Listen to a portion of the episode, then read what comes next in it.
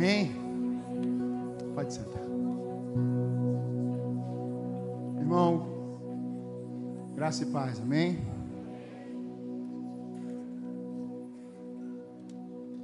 Jesus vai contar uma parábola em Mateus capítulo 21. E ele fala nessa parábola de dois grupos de lavradores. E naquele grupo, um grupo é a nação de Israel. Deus levanta uma nação, escolhe uma nação, diz que é uma nação santa, um povo adquirido. Ele chama esse é o meu povo que eu levantei. De tantas nações ele levanta a nação de Israel. Mas chega um tempo que Deus começa a cobrar os frutos dessa nação. E a forma de cobrar, ele envia os seus profetas. E na parábola você vai ver os servos. E diante desses profetas, desses servos, uma clara figura dos profetas, está lá 21, 34.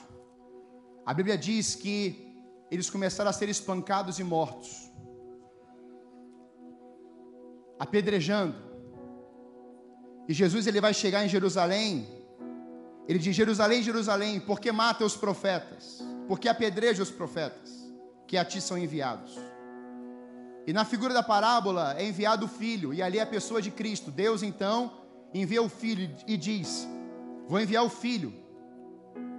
Pode ter que eles tenham respeito pelo filho, mas quando os lavradores olham para o filho, eles começam o quê? Ali está a herança, vamos matá-lo também. Então o filho é morto. E aí vem o segundo grupo. Esse segundo grupo, ele não simplesmente surge. Esse grupo, a vinha que foi entregue a todos vocês, Israel, ela foi tirada. Deus tira o reino, a vinha da nação de Israel. Porque vocês não apresentaram fruto algum. E agora vocês vão ser essa essa vinha vai ser entregue a uma nova linhagem de Abraão, a igreja do Senhor Jesus. É Israel espiritual, a igreja dos gentios se voltando, e que ele diz: eles vão entregar os frutos. O próprio Cristo vai dizer que a sua noiva, a igreja, o que Israel não viveu, o que Israel não quis aceitar, o que Israel fez, ele, na pessoa de Cristo, diz: Mas os meus filhos, mas a minha geração, a minha amada, a minha igreja, ela vai entregar os frutos. E é por isso que João escreve, João capítulo 15, ele vai dizer: Se vocês estiverem ligados em mim, na minha videira, eu sou a videira, e permanecer em mim, então vocês darão frutos. Então a única videira verdadeira é a pessoa de Jesus. A igreja, antes de começar, ela já tinha sido selada com uma palavra profética do próprio cabeça da igreja.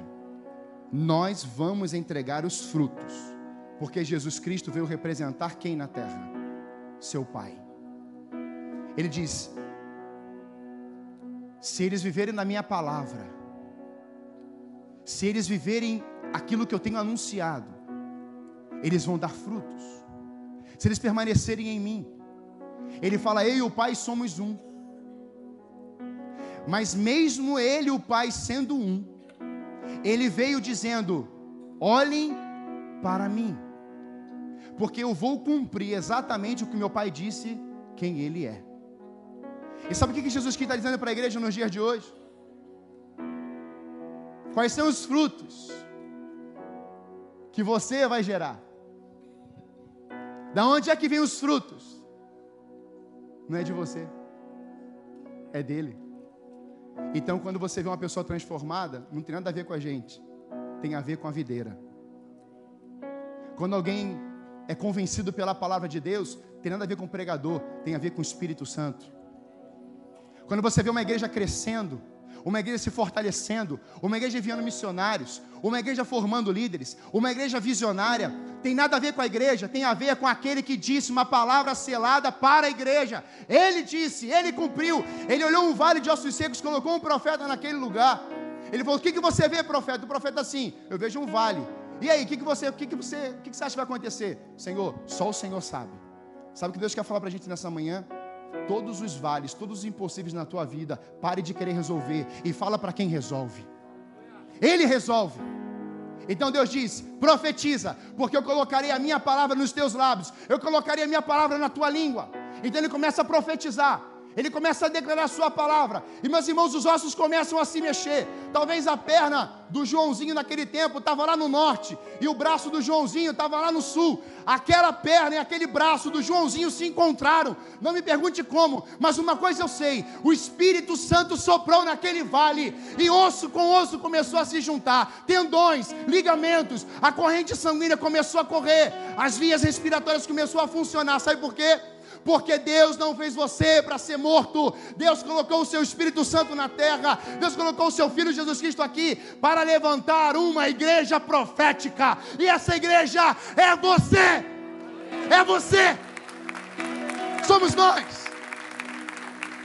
Primeira palavra que o Eliezer ministrou: Eis-me aqui, outra vez, diante de ti, abro o meu coração. E o pastor Calixto ora sobre coração. E nessa manhã eu quero falar um pouco sobre isso. Consagre-se e rompa com seus limites. Você pode falar para alguém do teu lado aí? Irmão, consagre-se e rompa com os teus limites. Chegou a hora de se consagrar totalmente. Coloca lá, por favor, 1 Pedro. Primeira carta de Pedro 1, 13 a 16. Pastor Sebastião, pastor Marcos Silva estão ministrando o seminário de libertação em São Paulo, por isso que eles não estão aqui hoje. E nós estamos juntos.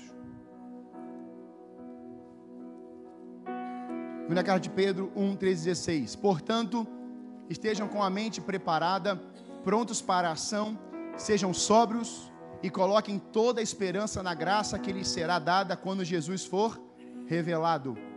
Como filhos obedientes, não se deixem amoldar pelos maus desejos de outrora, quando viviam na ignorância. Mas, assim como é santo aquele que os chamou, sejam santos vocês também em tudo o que fizerem. Pois está escrito: sejam santos, porque eu sou santo. Quem foi que falou que nós somos santos? O santo. Você está entendendo de onde que parte tudo? Quem criou todas as coisas? Deus, por meio da sua palavra. Ele fala a palavra, ele cria todas as coisas, coloca o, o caos em ordem. E diante dessa palavra, ele envia o seu espírito, e ele mesmo disse que ele vai aparecer nas nuvens um dia, e todo joelho vai se dobrar, toda língua vai confessar que ele é o Senhor para a glória de Deus Pai. Amém? Esse é o nosso Deus. Quando fala, ele cumpre com a sua palavra. Ele não é filho para que, para que se arrependa, ele não é pessoa que engana, ele é verdadeiro, ele é leal da palavra de Deus sai majestades. Pode dizer amém? O apóstolo Pedro ele está escrevendo uma carta, e as suas duas cartas. Você tem um endereço, um endereçamento para gentios, judeus e os cristãos. Para nós hoje, a palavra é viva, eficaz e é poderosa. O Espírito Santo inspirou pessoas e as pessoas foram registrando e quando você vai meditando na palavra de Deus, quando você vai sendo renovado por essa palavra, essa palavra te lava, essa palavra te enche, essa palavra mexe nesse ambiente, essa palavra começa a mexer no teu interior, e ela vai dizendo que essa palavra é como rios de águas vivas, é que dentro ela começa a trabalhar em você, e esse rio ele começa a correr. Você é só um cano. Vem a presença de Deus, e ela passa por meio de você. E você, por ser uma carta viva, as pessoas estão lendo você, as pessoas estão reparando você, as pessoas estão percebendo como você fala, como você age, quem você é. E o apóstolo Pedro é interessante porque é um contexto de perseguição. A igreja está sendo perseguida de uma forma muito forte. E Pedro, nas suas duas cartas, se você ler, eu queria desafiar você a ler as duas cartas do apóstolo Pedro essa semana. É bem pequeno, é bem curto. E você vai ver que a entonação do apóstolo Pedro, coloca para mim capítulo 1, verso 2. Quando você lê já no início, você percebe que Pedro quer dar um norte para a sua carta, para a sua igreja. E você percebe que dentro dessa desse contexto, olha isso. Eleitos segundo a presciência de Deus Pai, em santificação do Espírito. Há um direcionamento do apóstolo Pedro para a igreja, em que quem te santifica, Quem trabalha a santidade, a santificação dentro do coração da igreja e dentro do seu coração como salvo, é a presença do Espírito Santo, porque ele é santo. O nome dele é santo. E você vai ver diante de toda a palavra de Deus que em diversos textos, na palavra de Deus a santidade, quem ele escolhe, ele escolhe para ser santo, e ele diz quem você é a partir de quem ele é. Ele não diz que você é maldito, ele quer que chamar você de santo. Ele não quer chamar você de um perdido, de um órfão, não, ele chama você de filho. No vocabulário de Deus há uma santidade, há uma majestade e há uma pureza que ninguém tem na face da terra, nenhum homem tem, nenhuma mulher tem. Há uma pureza que só tem no coração dele. E sabe aonde que Deus desejou você, igreja? No coração dele. E quando nós passamos nessa sintonia com o Espírito, do texto sai a palavra coração para mim. E nós precisamos, como nós cantamos, de um avivamento no nosso coração. A igreja de Cristo, ela passa por tempos desafiadores. Meu irmão, não se iluda com o crescimento de igrejas. Pastor Marcelo Jamal disse recentemente no encontro só de pastores. Eu estava lá junto. E ele falou assim: não se engane com o crescimento avassalador, igrejas porque a proporção como ela cresce, também cresce um vazio enorme dentro do coração dela. Dentro do coração da igreja, muitas vezes, há um desejo de querer ser grande, de querer ser poderosa, de querer ser igreja até mesmo uma relevante e tomando a frente do próprio Deus. Mas quem levanta, quem fala, quem escolhe, quem vocaciona, quem derrama dons, tem uma fonte, e essa fonte está em você. Ela veio em você de um dia que você falou: Senhor, eu reconheço que sem ti eu não sou nada. Então o Senhor vive em mim. Não é isso que está em Galatas 2,20? Já estou crucificado com. Eu não vivo mais, mas o coração dele vive em mim. A vida dele vive em mim. Então o tempo de ignorância, ele tem que passar uma hora. O tempo de fazer mal às pessoas tem que passar uma hora. O tempo de matar com a língua tem que passar uma hora. O tempo de ser infiel tem que passar, tem que chegar, tem que acabar uma hora. O tempo da igreja viver é agora. É a nossa vez. E diante disso, meus irmãos, o apóstolo Pedro, ele vai trabalhar essa palavra santidade. Santidade está envolvido com consagração. Consagrar, significado bem próximo de se separar. Por isso, quando você vai ver que ele diz: sede santos, sejam, sejam meus representantes. É isso que Jesus está querendo dizer hoje. Quando ele diz sede santos, é porque você é o meu representante, você me representa na terra. Então o teu abraço não pode ser teu. O teu abraço tem que ser igual de quem?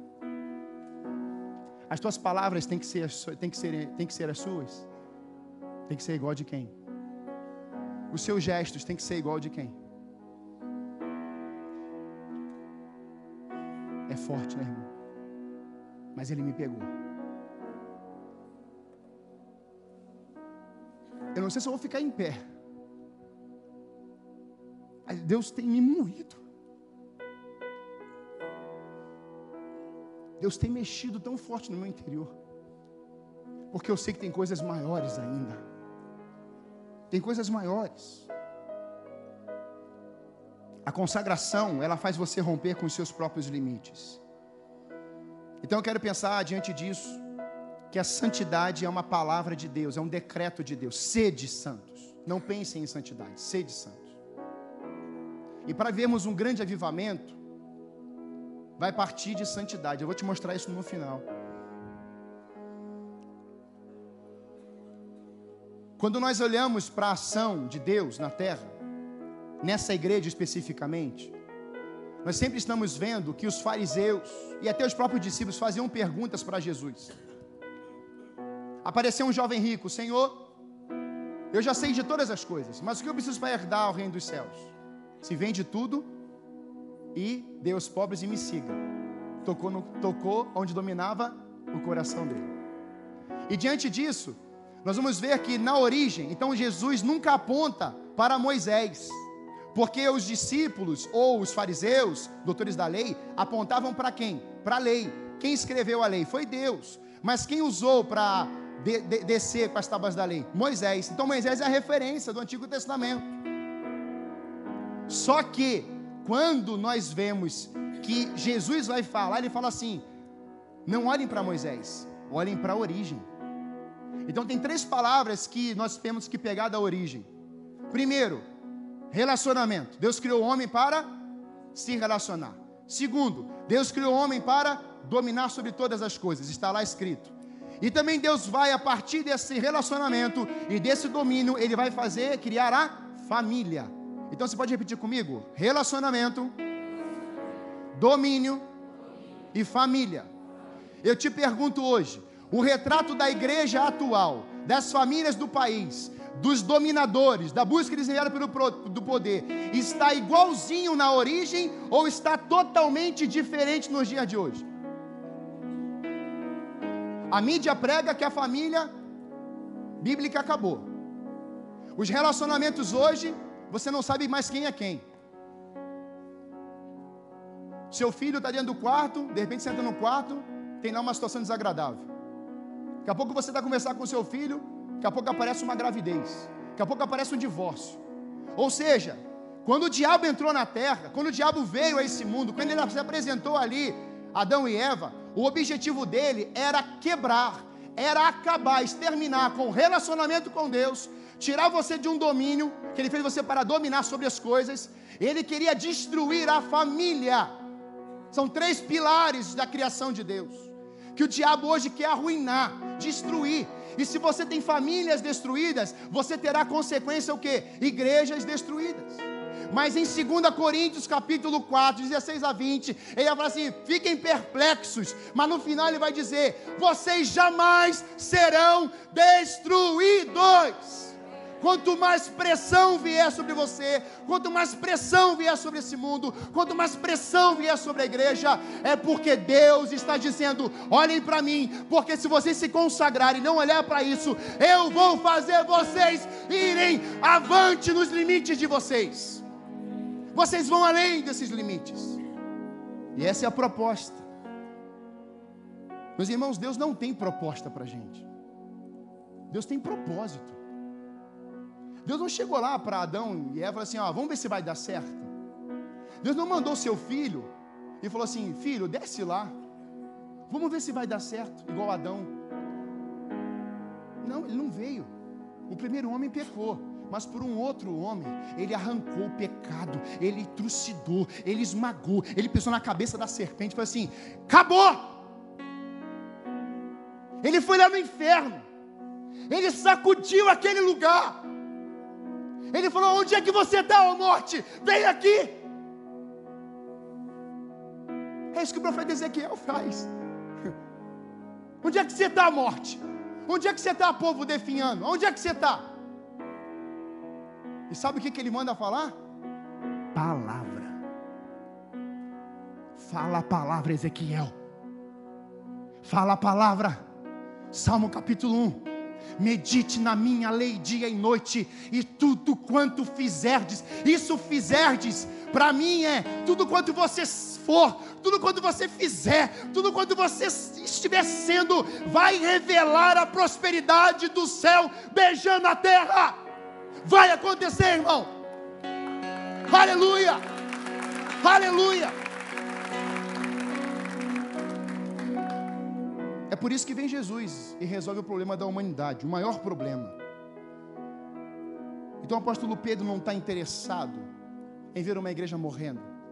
Na segunda carta ele fala assim: empenhe-se, dedique-se, acrescentando a fé. Ou seja, o ponto final, inicial, não é salvação, não é conversão. Você só se alinhou com a vontade dele, porque ele quer salvar a todos. E nesse salvar a todos, querido é porque Ele deu o filho dele por você. O parâmetro do céu tem nada a ver com a terra. O padrão celestial, ele não se contamina com os desejos da terra. Ele é uma verdade, Ele é a vida, Ele é o caminho. Ele aponta um destino, e o teu destino no projeto dele se chama céu. Céu. Então você precisa, o que ele está dizendo, ser para fazer. Básico isso, né? O que o apóstolo Pedro está querendo dizer é: antes de vocês forem fazer alguma coisa, seus procedimentos, primeiro você precisa ser. Meu irmão, pensa num pai agora. O seu pai, quem é o seu pai?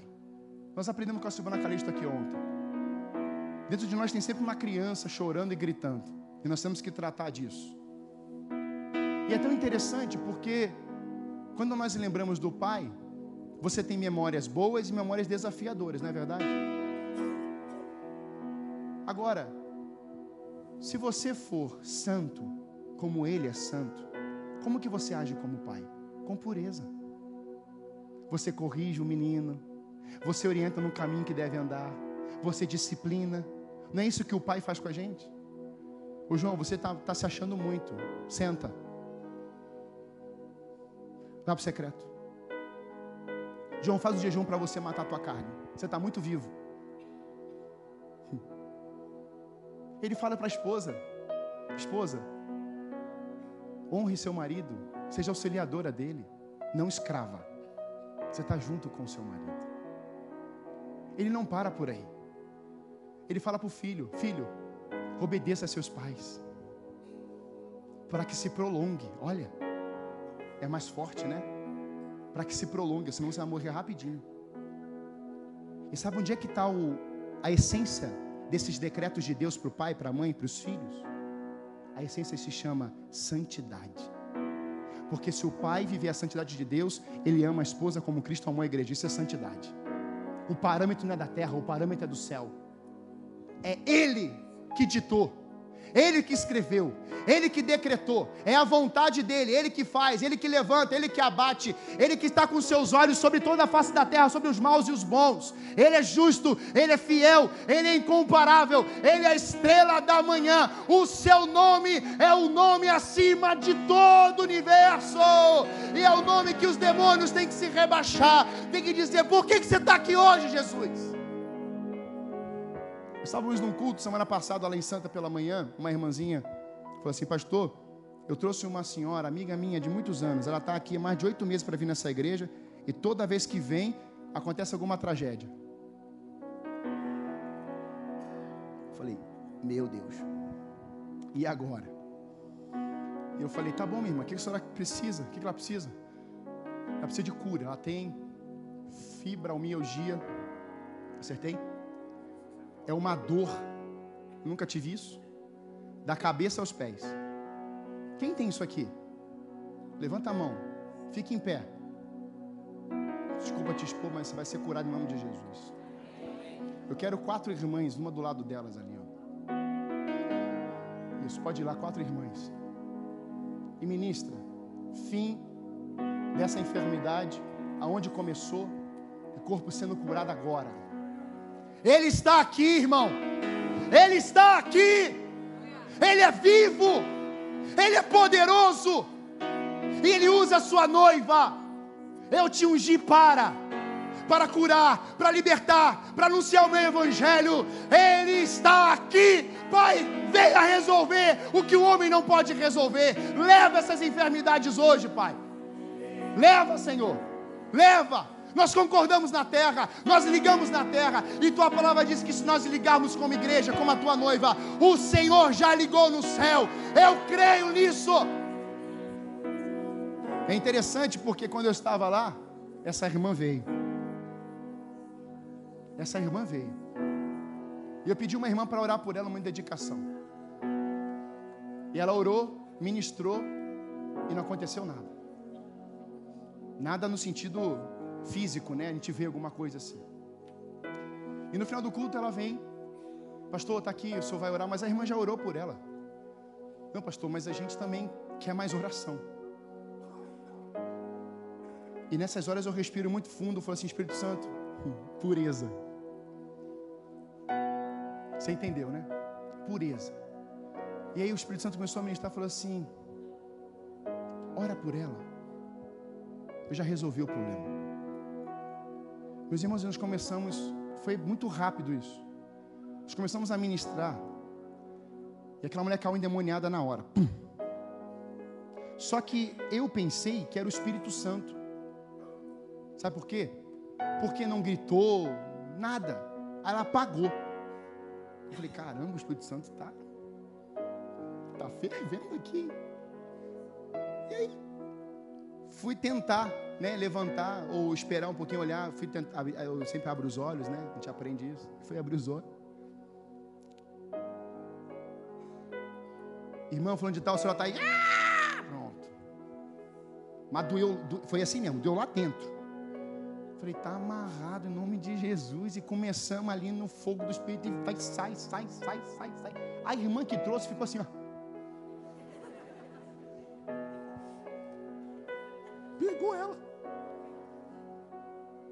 Clama aí, e fogo, e fogo. A Sandrinha Borto me ajudando. A Sandrinha está aqui hoje porque ela tá, é minha intercessora, por isso que ela está aqui hoje. E aí, ela parou e tal. Aí o Espírito Santo falou assim: ela não tinha uma doença? E ela tinha. E ela tinha. Ela foi curada agora. Não, eu estou falando sério, foi assim mesmo. Sem muita. Sem, sem câmera, sem vídeo, sem nada. Foi ali. A mulher levantou. E eu falei assim: minha irmã, ela falou assim: Pastor, cadê a dor? Pastor, eu estou com dor há anos. Meu irmão, era para você aplaudir a Deus agora. Ele está vivo. Ela foi no culto das mulheres lá, no quinta delas, que Santa está fazendo. Santa Felicidade, né? E ela deu um testemunho lá para Débora. A dor não voltou, mas vai voltar mesmo. Porque a cruz não precisou ter outras etapas, foi uma vez só. Quando ele faz, ele realiza e o diabo não pode mexer. Ele só mexe se você deixar. Por isso que a santidade, ela precisa ser um processo contínuo. Para quê? Paulo fala isso em 1 Coríntios 1. Paulo, chamado para ser apóstolo de Cristo Jesus, pela vontade de Deus, o irmão Sóstenes, a igreja de Deus que está em Corinto, Corinto, aos santificados em Cristo Jesus e chamados para serem santos. Paulo está dizendo uma igreja em Corinto: sejam santos, e a obra da santificação revelará Cristo na vida de vocês. Meus irmãos, o pastor Jimmy Suega pregou um sermão há muitos anos atrás, muitos anos, ele era jovem, um vigor diante assim, de um plenário, uma, um auditório gigantesco de gente nos Estados Unidos. Ele falou sobre a, a João 6, a simplicidade de Jesus. Ele fala sobre três pontos. Ele fala sobre a purificação, ele fala sobre a bacia, lavar os pés, e ele vai falar numa, numa, numa forma e o serviço: purificar o sangue, lavar os pés e serviço. Junto com o serviço, ele traz o aconchego. E diante disso, o povo todo está olhando para ele, vendo. E ele começa a ministrar sobre essa passagem de uma forma simples, que eu nunca tinha ouvido. Pedro vai falar o quê? O próprio Pedro. Senhor, você não vai lavar meus pés, não. Pedro, se você não deixar lavar os pés, você não tem parte comigo. Senhor, então lava tudo. Não precisa lavar tudo, porque você já é lavado pelo sangue do Cordeiro, Pedro. Aí, por que, que ele fala de lavar os pés? É apto para o serviço? Sim. Mas ele também fala assim: lavar os pés significa que você vai caminhar nesse mundo e você vai sujar os seus pés com o que está aí nesse mundo. Então você tem que parar no seu quarto, sentar, ajoelhar no canto da sua cama e falar assim: Senhor, purifique meus pés. Não só purifique meus pés, mas purifique a minha língua. O Senhor, o teu sangue purifica de todo pecado. Senhor, som do meu coração, lava o meu coração hoje. Basta cada dia o seu próprio mal, basta cada dia aquelas ações. Então você deixa na cruz na segunda-feira, na terça-feira você levanta e fala assim: Senhor, o que, que tem hoje? Pés limpos, mãos limpas, coração puro. Onde o Senhor quer me usar hoje? Qual é o endereço? Qual é a igreja? Qual é a célula? Qual é o local? Qual é a rua? Qual é o chefe? Qual é a empresa? Porque Deus te lavou no dia anterior. Porque no dia seguinte, Deus fará maravilhas, porque você se consagrou ao Senhor no dia anterior. Tony Cook, grande líder, diz assim: o maior desafio da liderança espiritual não está apenas em saber as palavras certas a dizer ou as coisas certas a fazer, mas está em se tornar a pessoa certa. Tem que ser a pessoa certa. Não é só fazer, falar, não, tem que ser. Antes do fazer, você precisa ser. O que fazemos, obras, deveria ser a extensão do que somos, caráter. No dia da prestação de contas perante o Senhor, as obras não vão ser justificativas para a ausência de santidade e caráter de Cristo. Está em Mateus capítulo 7, 22. Falsos profetas começam a chegar. Esses falsos profetas começam a pregar o quê? Uma mentira. Eles até falam o nome de Jesus. Mas o próprio Cristo vai dizer assim: O que, que Jesus Cristo diz? Nunca vos conheci. Apartai-vos de mim para o fogo eterno.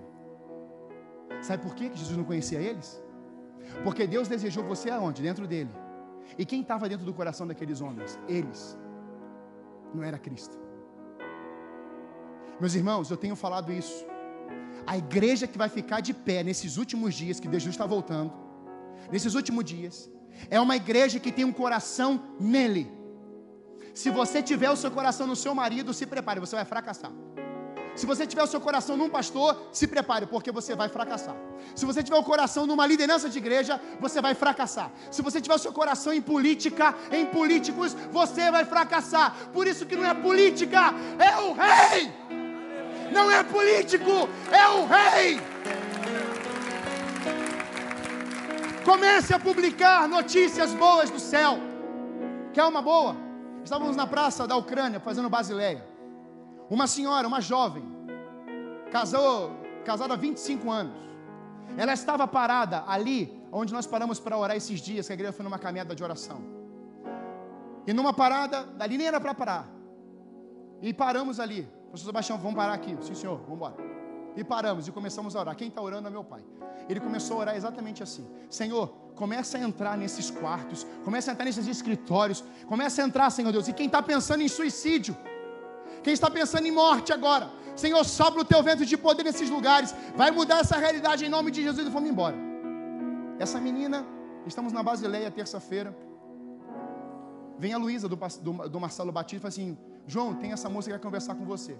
Eu falei: diga. Olha, eu estava, e contou a história. Ela estava no escritório, ela estava parada exatamente na janela sentada no escritório e a janela aberta, e ela começou a ouvir um som. Ela falou assim: Pronto, agora só faltou isso, estou começando a ouvir vozes.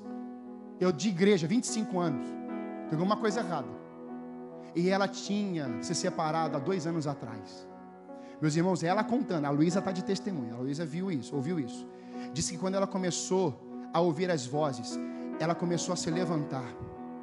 Ela começou a se levantar ela começou a se levantar e falou assim: Meu Deus, Deus está aqui. E ela olhou para a janela e ela falou assim: Meu Deus, é a igreja que está aqui. Eu não fui à igreja, a igreja veio atrás de mim. É isso que vai acontecer. Não vem aqui, mas nós vamos até eles. é isso, irmão. Meus irmãos, ela está falando assim, pastor, você não acredita? Ela pegou e gravou o meu pai orando. De, pastor, de quem é essa voz? Aí eu, deixa eu ouvir. E é meu pai. Aí ele falou assim, ela falou, qual é o nome do seu pai? Eu falei assim, Sebastião. Ela falou assim, eu não acredito. Pastor, eu estava num congresso de famílias na PIB há muitos anos atrás, antes da fundação do mundo. E está o pastor falando, e quem era o pastor que estava falando para casais? Era do lado do seu esposo, que ainda estava casado. Sebastião. E eu falei assim, benção, deixa eu te falar uma coisa. Você tem alguma dúvida que Deus tem um projeto para a tua vida? Não, pastor, não tem. Chorava e chorava. Eu assim: você vai lá na Alameda. Você pode ficar com o membro da PIB, que é a nossa igreja abençoada. Mas você vai contar esse testemunho. Ela vai vir aqui. Ela falou para mim, para Luísa: eu vou lá. E sabe o que vai acontecer? Ela vai contar o testemunho dela, de uma igreja poderosa, viva eficaz. E vai ter pessoas nesse dia aqui que ela vai falar. Ela vai dar o testemunho dela. E aí você vai lembrar do seu filho que está longe. Você vai lembrar que o teu casamento está falido. Você vai lembrar da tua vida que está um, parecendo um vale de ossos secos. E você vai falar assim: Senhor, mediante o testemunho dessa mulher, eu tomo posse dessa palavra. Eu agarro essa palavra. Eu creio no meu casamento vai ser restaurado mediante a tua palavra. E vai acontecer em nome de Jesus de Nazaré. Por isso, Pedro é esse grande homem de Deus. Mas, pastor, o que a gente tem que fazer? Consagrar o coração. A antiga aliança, você fazia coisas. Eles, né? Nós não. Eles, eles faziam coisas. Tinha que fazer sacrifício, levantar oferta, o cheiro subia, Deus não mandava juízo, Ele perdoava e tudo mais. Não, o sacrifício foi Jesus na cruz, que nos purificou o pecado. E agora? Então agora você não faz, você se entrega. Se Deus tiver só o seu coração, Ele tem tudo. Onde é que estava o, o tesouro? No coração do jovem rico, no dinheiro. E Jesus não trabalha com mamão. Jesus trabalha aonde? Nos seus filhos. É você. Pedro fala isso ali na carta. Meus filhos obedientes.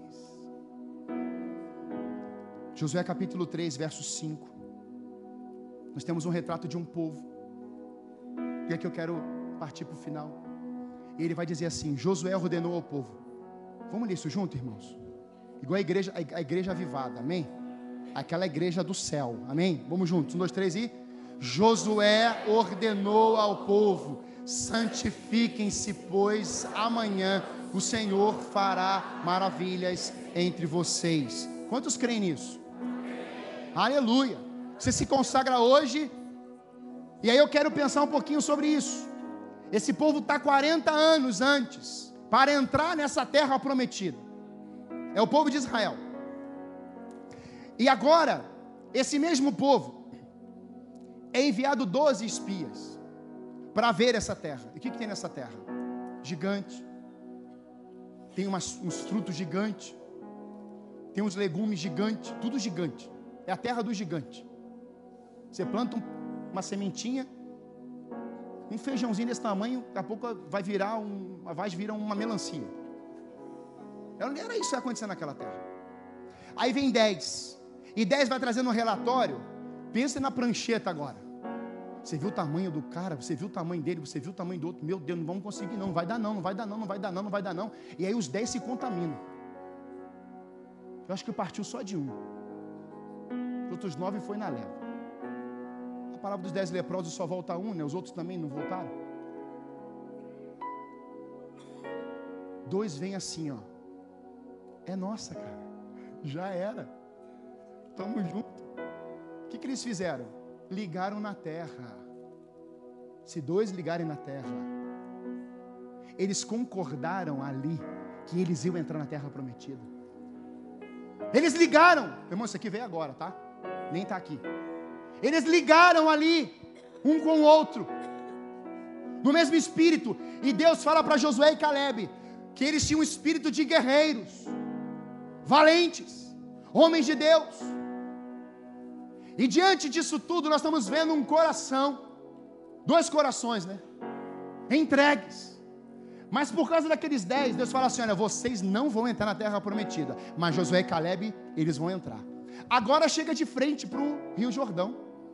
Então agora eles chegam naquele lugar, param ali, ficam ali três dias. E aí Deus está tratando exatamente o que do povo? Relacionamento familiar? Não, não dava tempo.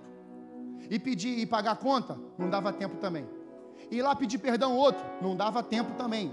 Era muita gente. Talvez ele tivesse umas duas milhões de pessoas ou milhões de pessoas. Não dá tempo de você ir ficar resolvendo as coisas. Por que não dava tempo? Porque na emergência do coração de Deus para aquele momento era assim: santifiquem-se hoje. E hoje envolve não fazer coisas, hoje envolve ser quem Ele é. Então envolve coração, igreja. Diga amém. Envolve lá dentro. Então Deus está falando assim: povo, santifiquem-se hoje, Coloca o teu coração e lava esse coração sujo, pecaminoso, esse coração de vocês que tem denigrido a minha imagem, tem me envergonhado por eu ter escolhido vocês como nação. Então aquele povo vai chorar, aquele povo vai gemer, aquele povo rasga de fato o coração. Alguns devem ter rasgado as vestes, alguns dizem: Senhor, tem misericórdia. Por quê? Porque Deus estava colocando agora algo no coração deles, mas não tinha posto antes. Tinha Tinha posto antes sim. Tinha posto antes sim. Mas eles tiraram e colocaram os sonhos deles.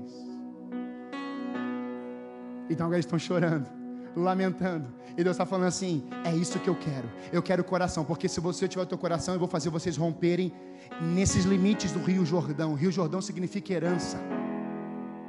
Deus tem o um céu para você, mas não é para você ir para o céu, é para o céu habitar dentro de você é no teu coração, igreja, não é lá em cima das nuvens. Isso sim, vai ser o grande dia, nós vamos subir e teremos, não teremos sofrimento, nem choro, nem lamento, nem nada. Mas Deus quer colocar uma verdade hoje no coração da igreja. Vivam mediante o que é que os anjos vêm, que os fazem se prostrar, o que é que os anciãos, o que é que os querubins, serafins estão cantando ao Senhor tu és santo.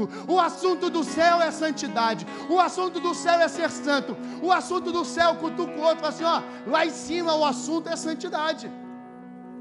Agora você cutuca e fala assim: o assunto aqui dentro também é santidade. Se lá é esse assunto, então ele beijou meu coração. E quando ele beija, ele dá avivamento.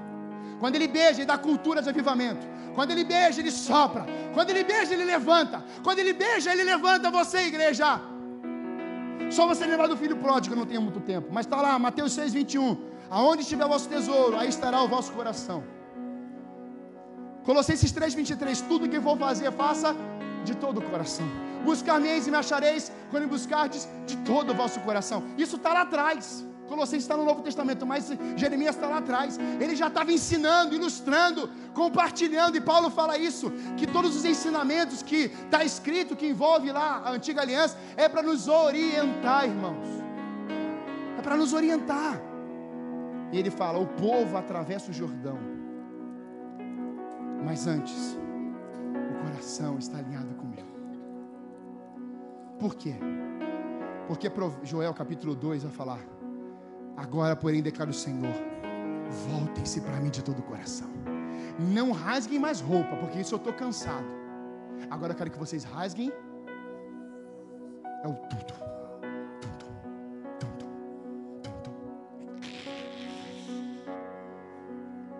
Aí o teu coração para de bater. Você negou a si mesmo, morreu. E agora ele vem assim, ó.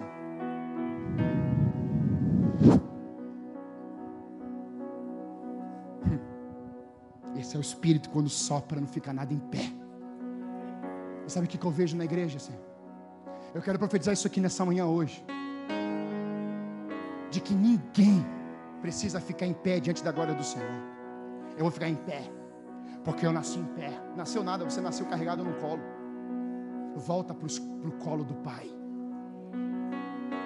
E toque o coração dele com o teu coração. Consagração. Deus fala para Samuel: Samuel, eu não vejo como você vê, porque você olha exterior e eu olho o interior, Samuel. Então Samuel ia errar, eu escolhi o novo rei, o Samuel, menino que ouvia a voz de Deus, como menino. E Deus fala assim: uh -uh, não é esse fortão aí não. E aí chega Davi, a mãe dele foi buscar ele para mim. Filho, que mãe é mãe, né? Estava aqui sentado ver minha mãe. Aí Deus vai te usar muito. Porque se fosse Gessé, eu imagino a bronca. O filho não está nem dentro de casa. Aí vem a mãe, né? Filhinho, pastorzinho de ovelha, meu queridinho. Oi, mãe, tá pronto o almoço? Ih, você nem imagina quem está lá em casa te esperando. Sabe por quê? Porque mãe que sonha com filho, ela vê além. Não é assim, mães? Filho, não saia hoje. Vou sair. Pronto, acontece alguma coisa. Mãe sempre enxerga além. Amém, mães? E a gente está junto, mães. Nós estamos juntos. Diante disso, meus irmãos, Samuel, quando bate o olho em Davi, fala assim: Esse tem o coração dele, está alinhado. Ele derrama o óleo na cabeça dele. Sabe o que significa óleo? Em Hebreus capítulo 1, 8 e 9 vai dizer: o óleo da alegria. Sabe por que, que Deus ungiu a cabeça de Davi? E por que, que Deus te ungiu? Porque diante de todas as adversidades dessa vida, todas as tribulações, todas as perseguições que a ilha está sofrendo, tudo isso, Deus te ungiu com uma alegria que na tradução original quer dizer felicidade exuberante. No original, no grego, alegria, óleo de alegria quer dizer felicidade. E Deus me colocou num bairro chamado Santa Felicidade. Eu já ungi aquela cidade toda.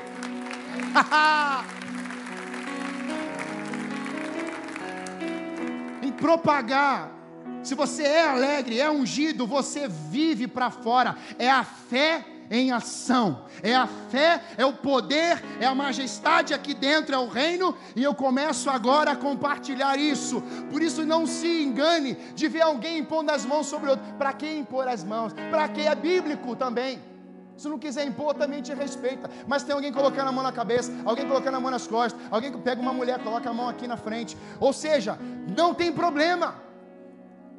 Por quê? Porque o salmista vai falar isso mãos limpas, coração puro. Ele usa você do jeito dele. Se o cara canta sentado, se ele canta em pé, se ele dá voadora, se ele quer subir igual Homem-Aranha, deixa, ele vai se acertar com o coração dele, a motivação com Deus. É ele e Deus. Por isso que às vezes, eu confesso aos irmãos, às vezes eu me controlo aqui, para não escandalizar alguns. Estou abrindo meu coração aqui. Mas no sábado, no sábado nos ature, né, geração? No sábado nos ature. Então, se você quer dar uns pulos, quer correr, você quer voar, você quer. O culto de sábado é um culto mais contemporâneo, sim. Mas você pode ser livre aqui hoje, no domingo de manhã, qual o problema? O Espírito pode varrer você. Não, hoje aqui a ordem, ordem, tem que ter tudo bonitinho, bonitinho, bonitinho. Mas se ele quiser soprar nesse lugar aqui, acabou o roteiro humano. Acabou o roteiro humano. E Deus quer fazer isso. Meu Deus! É a igreja, ele vai descer o céu sobre a terra. Coração consagrado, quebrantado, contrito, Deus não despreza. Eu quero encerrar, meus irmãos, dizendo que a consagração desse homem, Davi, ele deixa um legado. Em Atos capítulo 13, o Lucas vai registrar Davi, homem segundo o coração de Deus. Mas no verso 36 e 37, ele vai falar assim: O corpo de Davi foi se decompôs, mas o corpo de Jesus não. Só foi achado os panos.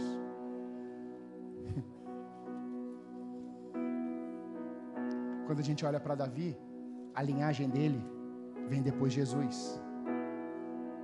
Não é isso que a gente aprendeu várias vezes? Só que não é só a linhagem, meus irmãos, é o legado. Quais são os homens que estiveram junto com Davi? E eu quero profetizar que esses homens aqui é a igreja. É a igreja que dá suporte para a visão que Deus deu para uma pessoa dessa igreja, que é o pastor Sebastião. Meu pai nem sabe o tema dessa mensagem. Mas eu quero declarar sobre a igreja do Senhor nessa manhã, quem estiver nos ouvindo de que Deus levantou uma alameda em Curitiba para o Brasil e para as nações. E é essa igreja que Deus quer usar. É essa igreja que Deus vai usar. Ele decidiu te usar. Jabezão, Taquimonita, chefe dos guerreiros principais, numa ocasião com uma lança enfrentou 800 homens numa mesma batalha e os matou. Eles viram o coração consagrado de Davi então Jabezão disse: Javi, sou contigo, sou teu guerreiro. Vem 800 e ele mata de um jeito só. Eu não sei como ele fez isso, mas está escrito: chefe dos guerreiros principais. Ele vai matar com uma só lança. Não teve metralhadora, não. Uma lança.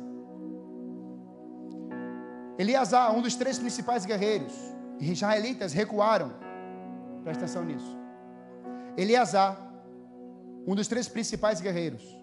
Os israelitas recuaram. E sabe o que, que Eleazar fez? Manteve sua posição. Eu vou ficar aqui. Eu sou santo porque Ele é santo. Eu não vou me contaminar. Não vou me amoldar, como Pedro fala, dos prazeres dessa terra, no tempo de ignorância. Eu sou santo porque Ele é santo. Eu tenho uma posição. Eu estou olhando para o monte eu estou olhando para Ele, eu estou olhando para a cruz, eu estou olhando para o Evangelho vivo, eu estou olhando para as palavras dele, eu estou olhando no ano que morreu Reusias, eu vi o Senhor sentado no alto trono, e saiu Matenais e grudou a língua de Isaías, mudou Isaías, Isaías pregava para matar, agora em Isaías capítulo 6, ele prega a palavra de amor, o poder de Deus na boca de Isaías. E o ministério dele no capítulo 7, ele apresenta o Messias. Você só vai apresentar o Messias quando o Santo dos Santos entrar em você. Isso se chama conversão. Mas não para por aí. Samar. Posição, tomou posição no meio da plantação de lentilha. Israel fugiu dos filisteus. Samar defendeu a plantação e derrotou os filisteus. Isso aqui que é a plantação é para mim? São os novos. Aqueles que chegaram na igreja Pastor Maurício testou muito meu coração. É aquele tempo que você lança a semente e está colhendo. Está começando a nascer, não está colhendo ainda. Está nascendo. Aí quando ia colher, não lembra disso dos medianitas? Não vinham os gafanhotos? Não vinham os medianitas pegar tudo, roubar todo o alimento? Lembra disso? Sabe o que Deus quer fazer na igreja? Cuidem dos novos que estão chegando. Porque se você não cuidar, o mundo está aí para vir com uma avalanche para cima deles de novo. Eles precisam de suporte, precisam de cuidado. Eu estou recebendo, eu estou atendendo. Eu falei com os meus, meus discípulos aqui. Eu estou cuidando de seis pastores jovens e pastores até de igrejas grandes. E a verbalização da maior parte deles é: por favor, cuida de mim. Igreja, mantenha a sua posição como santo. E os incrédulos vão ver você a imagem de Jesus. E sabe aonde é que elas vão querer ficar? Aonde você está. Quem você é? Você não é dessa terra. Você veio da onde? Sabe de onde é que eu vim? Lá antes da origem, Ele me desejou no coração dele, para me dar relacionamento com ele, para ele me dar domínio sobre as coisas, e ele me deu uma família, seja a família dentro de casa, seja a família Alameda, aleluia! Mantenha a posição, igreja. Sede santos, porque eu sou santo.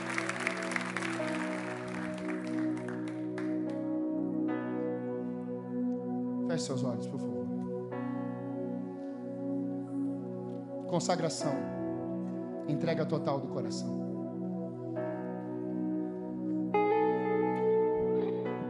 Pastor,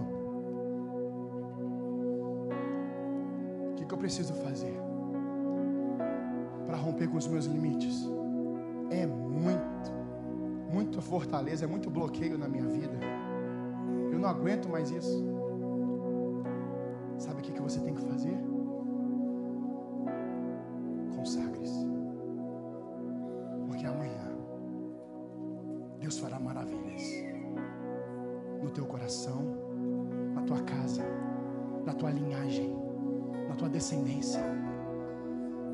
O exterior, preocupe-se com o interior.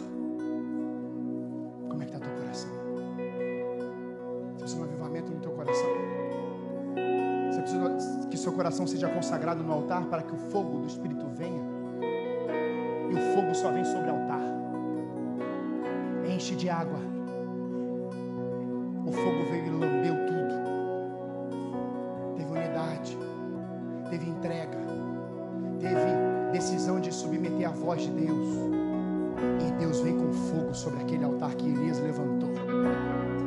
Querido, meu amado, seu coração pertence a quem?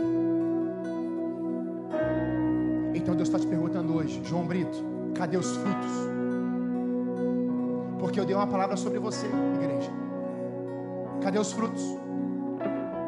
Os frutos se chamam Jesuses você vai produzir Jesuses nessa terra. Você vai cuidar de pessoas. Você é o Cristo. A, a revelação já veio na pessoa de Cristo, mas você é o, o cristão que representa Cristo.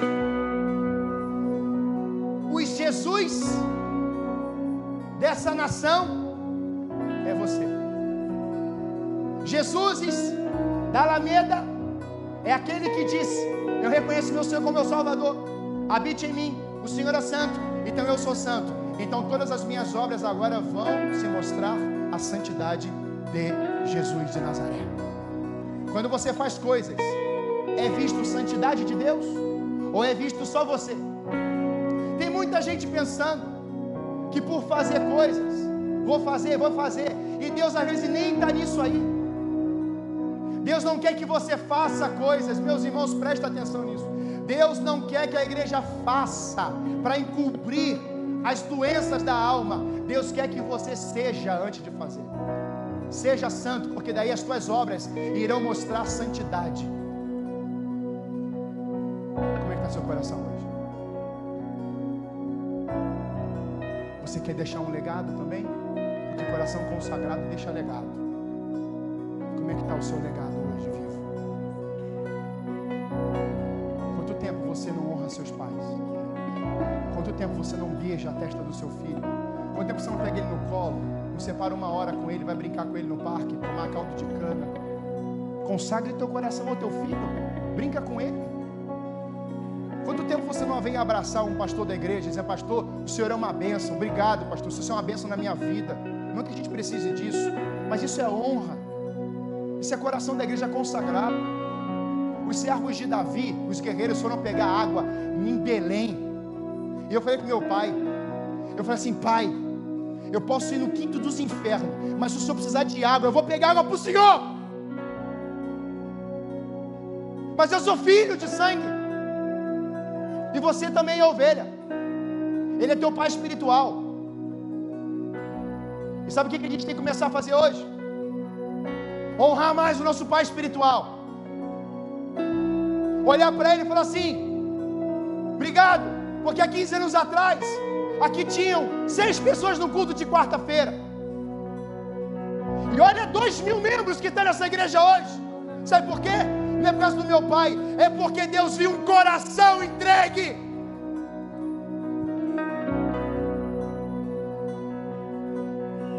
Essa igreja vai romper como nunca antes. Sabe por quê? Porque hoje é dia de entrega do coração. E eu quero que você rapidinho abra seus olhos. Desse lado direito ficou aquele mar em pé. Desse lado esquerdo ficou o outro mar do Rio Jordão em pé. E sabe onde é que o povo andou? Aqui, ó. No seco, irmão.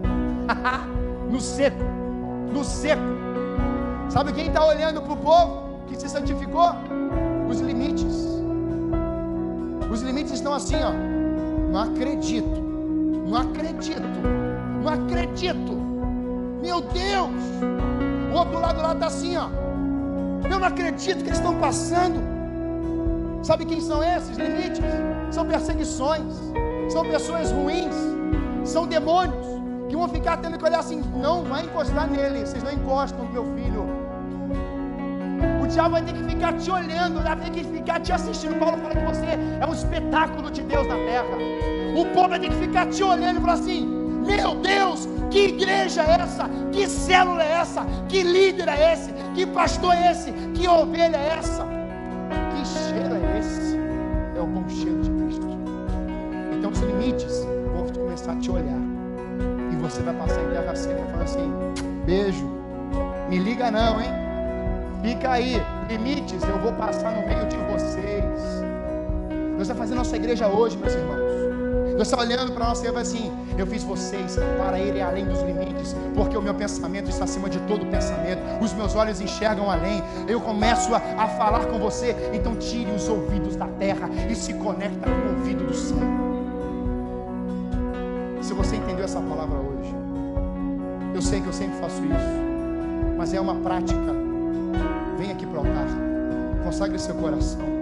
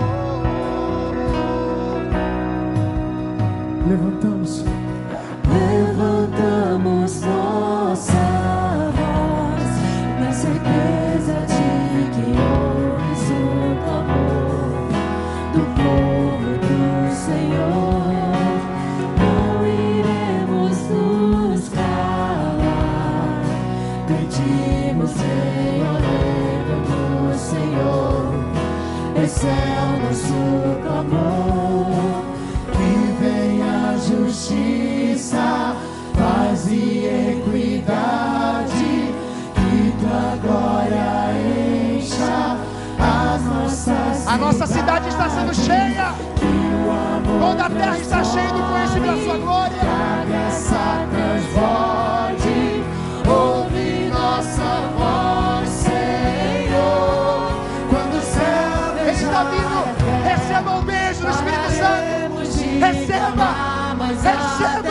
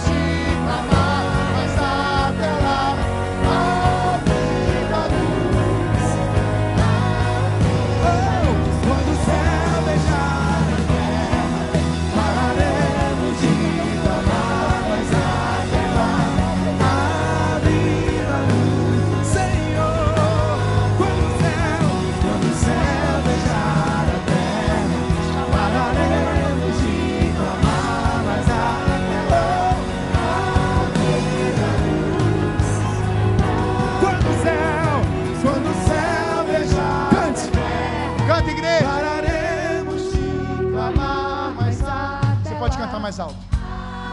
Isso, é só isso a letra. Uh! Diga, diga. Aviva-nos quando o céu beijar a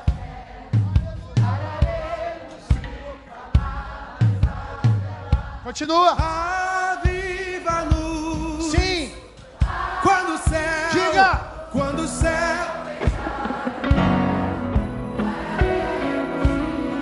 A terra é teu coração, irmão. Coração na Bíblia é areia, é terra. Vai. Fala teu coração. Quando o céu beijar a terra, aponta para ele. É o teu coração. É o coração. É o coração.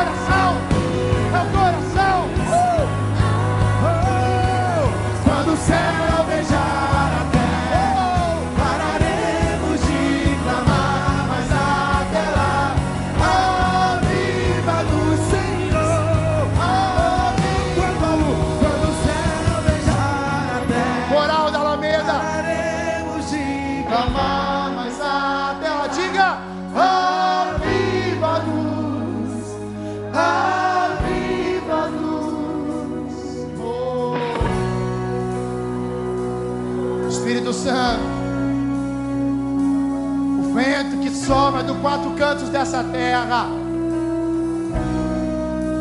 nós queremos dizer, como Joel declarou, como em Atos veio, como igreja do Senhor consagrada, faz de novo, novo em nós na Alameda, e profetizamos sim, que os limites serão vencidos, porque o teu povo se consagrou. O Senhor olha do céu e pode enxergar uma igreja viva, poderosa, que não se corrompe, uma igreja que não é doente, uma igreja viva, curada, uma igreja que representa a santidade de Jesus na terra, mas o nosso lugar não é aqui.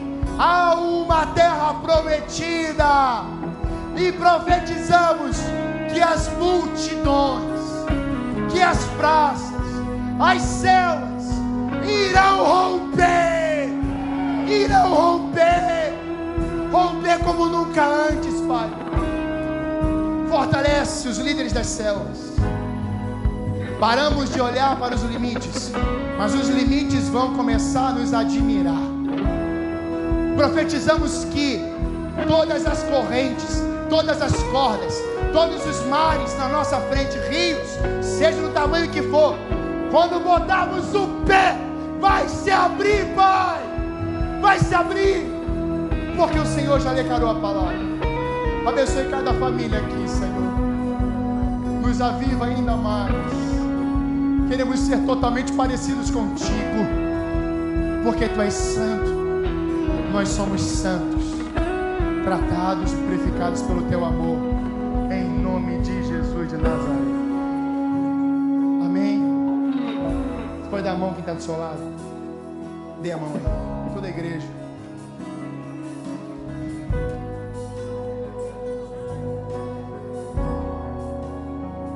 Dá vontade de ir embora não. Não vamos dar as mãos. Senão meu pai me mata. Já passei 15 minutos, me perdoe. Eu sempre passo, né? Me perdoe até o fim da minha vida. Meus irmãos, o que estava aqui dentro hoje. Não dá para parar, né, dona Raquel? Não dá. Igreja valorosa. Você é noiva. Não esmoreça. Não ceda. Isso eu estou pregando. É porque Deus está me moendo primeiro. E eu falei: vem mais, Senhor. Pode me deixar no pó da gaita. Mas o Senhor fez do pó o homem. Da lama que estava Jeremias, Senhor arrancou da cisterna. Aleluia! Deus não te deixa perto dos porcos. Deus não te deixa naquele poço escondido. Hoje é uma manhã que Deus está trocando vestes nesse lugar. José estava preso, mas Deus levantou ele e foi ser governador. Deus mudou as roupas dele. Maurício e Denise, hoje Deus mudou as roupas de vocês. Nós te consagramos esse culto, Pai. De mãos dadas. De mãos dadas. Nós, como igreja, vamos romper os limites. Tem muita terra para ser conquistada ainda, Senhor. Os gigantes vão cair um a um. Porque o Senhor levantou aqui muitos Davizinhos. Levantou Jabezão. O Senhor levantou Eleazar, Samar. O Senhor levantou Pedro, Paulo. O Senhor levantou João. O Senhor levantou Silas. O Senhor levantou Lucas.